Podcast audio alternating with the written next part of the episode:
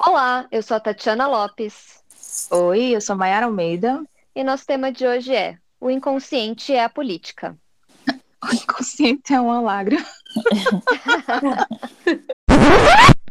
Lembrei, eu pedi pra sair da tela porque eu fui olhar o título, porque na minha cabeça o título era O inconsciente é a lágrima que cai.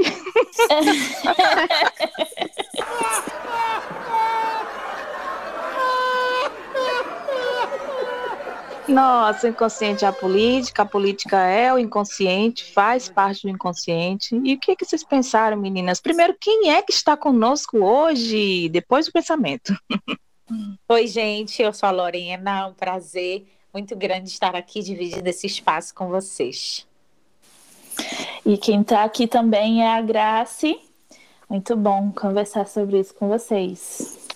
Inclusive, detalhe, parênteses, Grazi, de, falando de outro lugar, que não é Marte, mas ela está em outro lugar, em outro momento ela fala melhor pra gente.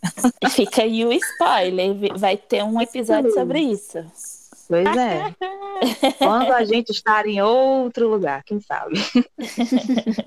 Então, meninas, o que, é que vocês pensaram sobre política, sobre inconsciente? Nó é esse? Que laço é esse? Então, é, eu estava conversando com a Grace, e aí, justamente na semana que nós estávamos pensando sobre o que a gente poderia conversar, né, aqui nesse espaço do podcast, e aí nós fomos inundadas por muitas notícias, né? E quais são essas notícias e como é que elas são repassadas para que cheguem até nós. Como, por exemplo, a notícia da, do falecimento do ator Paulo Gustavo, a Hum. chacina que teve no estado de Santa Catarina, a chacina que teve também na comunidade do Jacarezinho. Então, essa questão de vacinação, né, que é uma lentidão e que é um projeto também que seja lento, que não tenha. Então, assim, nós fomos inundadas por essas notícias e como é que isso vai formando, como é que essas notícias chegam até nós e vão formando a nossa subjetividade, não é, Graci? Sim, e aí a gente pensando sobre isso só quis sentar e chorar. Posta tua cabecinha no meu ombro e chora. Eu estou bem musical, tá, menina? Desde o episódio passado. Então, se eu cantar o episódio inteiro, vocês. Maravilhoso. Haja ombro, Eu viu, amo. nesse momento de Brasil. Nossa, sim.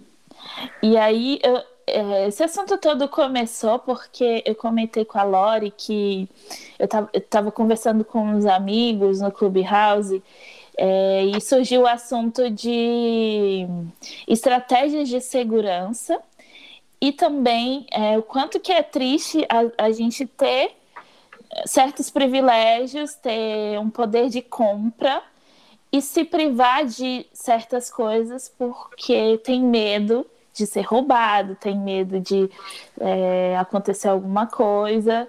E aí a gente começou a discutir sobre isso e, e aí a gente ficou pensando quanto que essa, essa questão da segurança ela passa por vários lugares, tem várias abordagens aí, não só é, nisso do, do literal de se sentir seguro na rua ou na sua casa e etc.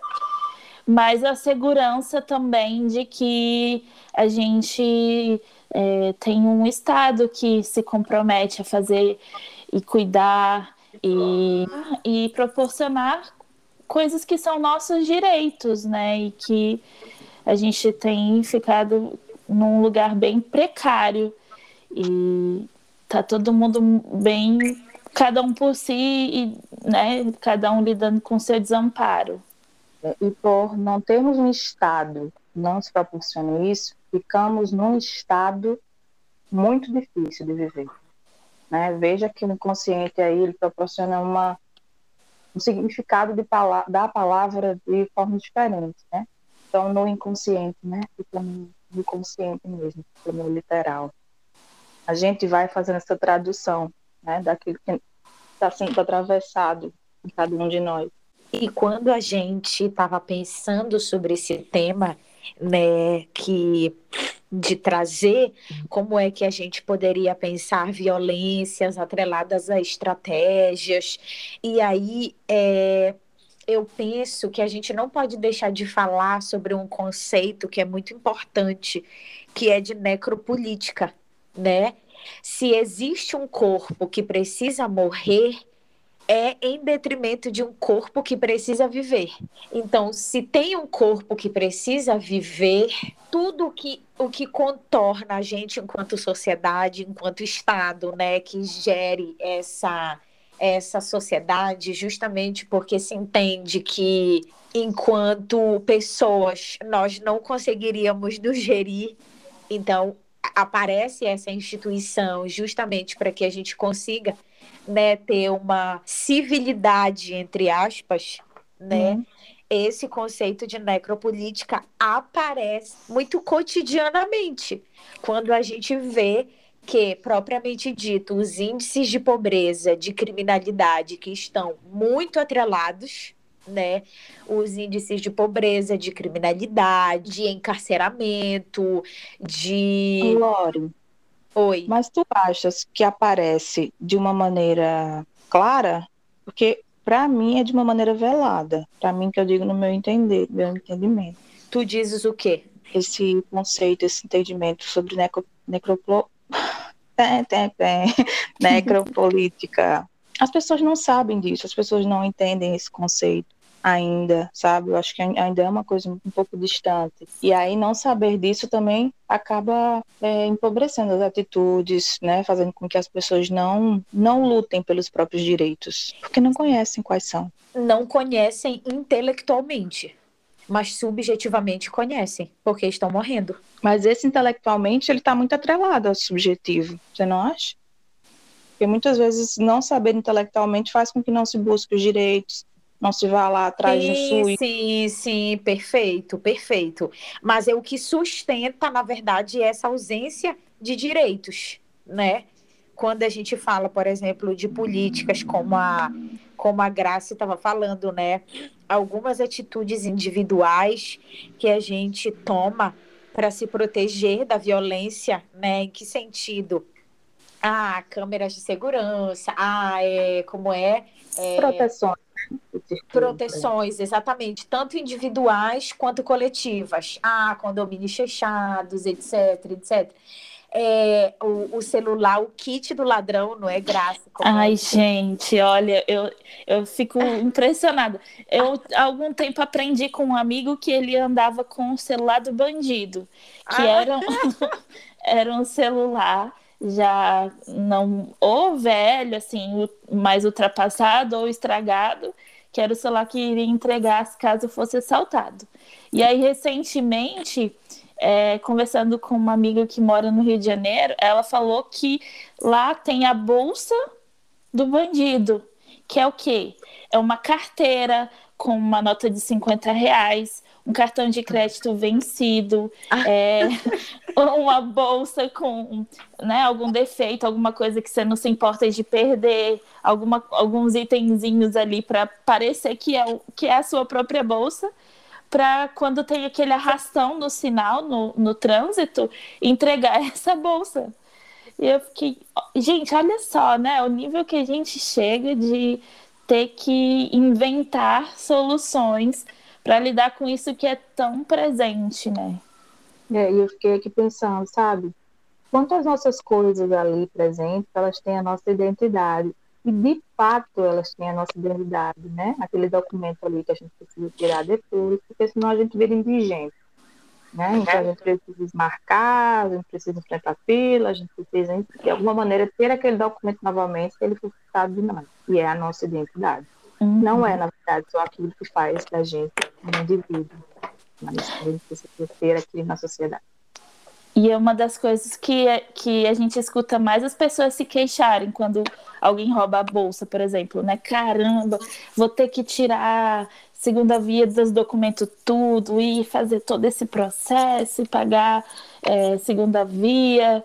Poxa, poderia ter pegado só o dinheiro, cartão de crédito, sei lá, mas deixasse os documentos. Exatamente. E esse adquirir de novo pelo após o acontecimento violento é, diz muito também, por um lado, desse poder de compra que a gente estava conversando, não é, Grace? Uhum. Como é que esse poder de compra ele também aparece nesse cenário de esse cenário de pandemia, né? Porque, por exemplo, a Grace comentou muito bem no dia que a gente discutiu que o Paulo Gustavo ele falava de um lugar de privilégio né, esse lugar de privilégio de estar em um dos melhores hospitais particulares do Rio de Janeiro, da, da classe média alta do Rio de Janeiro.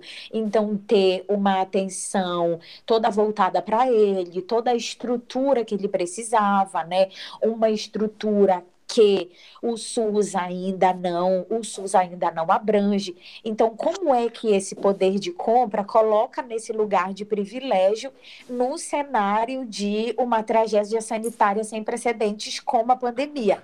Mas como é que esse poder de compra e esse lugar de privilégio não isenta do luto de outros direitos assegurados que ele não teve, como por exemplo a vacina? Nenhum dinheiro que ele tivesse garantiu é, o que a saúde, a vida, porque é, o que ele precisava era de outra ordem, né? E aí, essa outra ordem que a gente pode fazer um paralelo do que seria social e do que seria individual, tipo aquela aquele círculo que, que a gente não acha o começo e também não acha o fim. Né? Onde é que começa o individual, onde é que começa o social? Quer dizer, que esse poder de compra, um tanto quanto individual, que assegurou somente a ele esse lugar de privilégio de é como a fita de Moebius. Isso, exatamente. E aí, como esse lugar individual, né, não o impediu de vivenciar esse luto, essa ausência de suporte do social, do coletivo, que é assegurado pelo Estado, como, por exemplo, falecer de um vírus, em decorrência de um vírus que existe vacina. Então, como é que isso se, se, se mistura, né? Esse social, esse individual? É, até mesmo nessa questão, por exemplo, é, eu estava comentando que eu estava com vontade de comprar um, um, Apple Watch, mas que eu fico receosa de andar com ele na rua porque pode passar alguém e me, e me assaltar, ou eu nem perceber a pessoa levar, né? Acontece. E, e aí começou. Olha a... só, acontece. Não era para ser assim. Não era para ser, né? E, e aí a gente ficou pensando: é uma questão individual? É, porque a pessoa que, que rouba, ela não, ela não tem esse poder de compra, ela quer ter acesso àquele aparelho, sei lá, aquela coisa. É porque precisa do, do dinheiro daquele, daquilo que vai vender. É, e às vezes, muita, na maioria das vezes, a preço de banana, que é o que dá mais raiva, né? O, o, o primeiro valor que consegue, a pessoa vende. E aí, por isso faz, né? Aí a gente ficou tentando pensar em teorias, mas, mas é isso, assim, fala, fala de um social que se é, direitos básicos fossem assegurados, se, se o acesso aos recursos fosse um pouco mais igualitário, que foi o que a Lori trouxe, o índice de criminalidade seria diferente. Né? A gente tem aí exemplos é. disso de outros países em que a criminalidade é muito baixa. E, e, e ao mesmo tempo, a qualidade de vida é, e o acesso das pessoas aos recursos é, é opostamente proporcional, né? Muito maior que as pessoas têm acesso e, e recurso. Ah, então, é que hoje em dia existe seguro até para celular, né? Então você já paga uma fortuna no celular e o vendedor já te empurra o seguro dizendo: não, não é bom você nem sair da loja sem seguro nesse celular, né? Porque você pode ser roubado e você ainda tem que ficar pagando 12 parcelas de um troço que você nem tem mais. Então, outro dia eu vi um vídeo de um pastor abençoando vários traficantes numa favela com armados, né? E cada traficante passava pela mesinha e ele dizia assim: fazia uma oração e dizia bom trabalho. Nossa, eu fiquei. Eu não sei que palavra nomear, porque eles estavam ali numa posição de que o que eles faziam era um trabalho, né? A maneira deles viverem, a forma deles construírem o, o saber deles, o atuar deles na vida. Ah, Ok. mas olha aí, o saber. Eu acho que junto com todas essas notícias que a Lore trouxe, tem uma que é muito interessante, que é o desmonte das universidades. Essa semana teve aí, né, esse aviso de que a UFRJ pode fechar, Uhum. Um absurdo. né? Então, e, E, junto com ela fecha três hospitais, cinco museus, não sei quantos laboratórios, uma possibilidade de uma vacina nacional. E Tati, todas as outras noticiam um alto índice de corte de verba. Uhum. Ou Isso, seja, exatamente. Não vamos fechar, mas vamos manter o raso. Quer dizer, todas as garantias que existem nessa universidade, porque, por exemplo, eu me formei em universidade pública e a maioria dos meus colegas faziam todas as refeições por um real na universidade. A universidade também propiciava alimentação para o entorno. A UFPA em, na, na, na a sede em Belém mesmo, ela fica, ela fica em um bairro extremamente periférico. E a população desse bairro, de várias formas, ocupava a universidade. Então, esse, esse fechamento de uma universidade é uma denúncia exatamente do que eu falava lá no início, do conceito de necropolítica. Porque pessoas que usufruem da universidade não merecem, não são contempladas a esse dinheiro. Ao Sim, aí é isso a gente vê como esse projeto começa lá na base, né? Começa lá na base. E aí eu queria acrescentar algo que eu acho extremamente importante nisso que a Mayara trouxe. Dessa manchete, desse vídeo do pastor abençoando bandidos numa região periférica. A gente, eu digo a gente enquanto profissionais da área psi ou então profissionais pesquisadoras, né, cientistas. A gente ainda não se apropriou de como é que as, é, as, as periferias estão sendo ocupadas, não pelo Estado, mas por instituições como as igrejas, como a religião.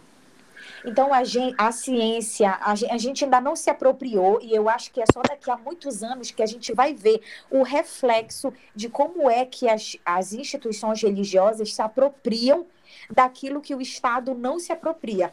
Justamente porque é, há, uma, há uma interligação muito perigosa de religião e Estado. Então, a gente vê esse tipo de cena né, que a Mayara trouxe, é, e também pessoas que ascendem profissionalmente, mas que com uma, uma visão muito, muito conservadora. Como, por exemplo, uma profissional do esporte, que eu agora não tenho nome, fez uma declaração dizendo que o Paulo Gustavo, assim, uma profissional do esporte que veio da periferia, da base periférica, e ascendeu por conta do esporte.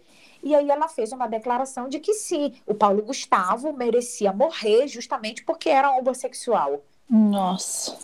Então a gente, a gente ainda está vendo muitos frutos dessa apropriação por conta da religião.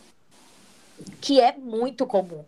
Que é muito comum. Gente, por exemplo, a minha cidade, Abaetetuba, lá no Pará, ela é cercada por ilhas onde não tem nem internet, né, onde não tem nem sinal de luz, tem uma igreja evangélica. Sim. E, e se, por exemplo, eu sou convocada a ir até lá prestar um serviço, eu não sei se eu iria, porque é uma situação muito inóspita. Mas está lá uma igreja evangélica. Como é Uhum. que isso vai formando subjetividades e vai fazendo com que esses discursos conservadores se sustentem? Aí é algo que a gente ainda vai ter que se apropriar. E tem muito link com, com isso que você trouxe, né? Do, da apropriação da comunidade é, da universidade por outras vias, né? É, mas que Aham. não deixa de ser um- um- uma apropriação disso que, que é não só das pessoas que estão ali cursando algum, alguma faculdade, algum curso superior, né? Mas é, é, diretamente tem impacto na, na, na comunidade ao redor, na sociedade de uma forma geral. E, e todos os, os desdobramentos que é produzir é, alguém que vai retribuir de forma qualificada é um, um saber e um, e um fazer que contribui para o crescimento do país de uma forma geral, né? Exatamente, que é onde também um dos meios que a gente vê o retorno do pagamento dos nossos impostos. Né? Porque uhum. somos nós que sustentamos esses espaços públicos. Então, para onde está indo? Para o leite condensado. Não, tá indo pro. Ai, como é aquela marca de chocolate? Copenhague? É, Copenhague. Copenhague. Sim, tá indo para essas duas fontes. E aí, é, a gente tava. Tadinho da lacta da garota, hein? dividir aí. pois é, estamos esperando algum patrocínio aí. Né? E a tartaruguita? Ah. Não, e aquele chocolate que é em formato de, de guarda-chuva, sabe? Ih, isso aí já voou faz tempo. Mas aqui a gente volta lá pro início do episódio, que é o quê? As lágrimas, não é mesmo? Ai, o que fazer, né? Bom, então aqui em meio a lágrimas, né, a gente finaliza esse episódio de hoje. Convido vocês a acompanharem nossos episódios toda terça-feira às 10 da manhã. É, vocês podem acompanhar a gente nas nossas redes sociais, afteranálise, tanto no Instagram quanto no Twitter. E deixo aqui o meu agradecimento às nossas convidadas de hoje, meninas. Obrigadas por essa discussão que é tão importante. Obrigada, Obrigada. por sustentarem com a gente né, essas dificuldades aqui que, As que são, que é gravar um podcast. Muito obrigada, foi lindo. Obrigada, eu amei. Beijo. Até a próxima. Beijo.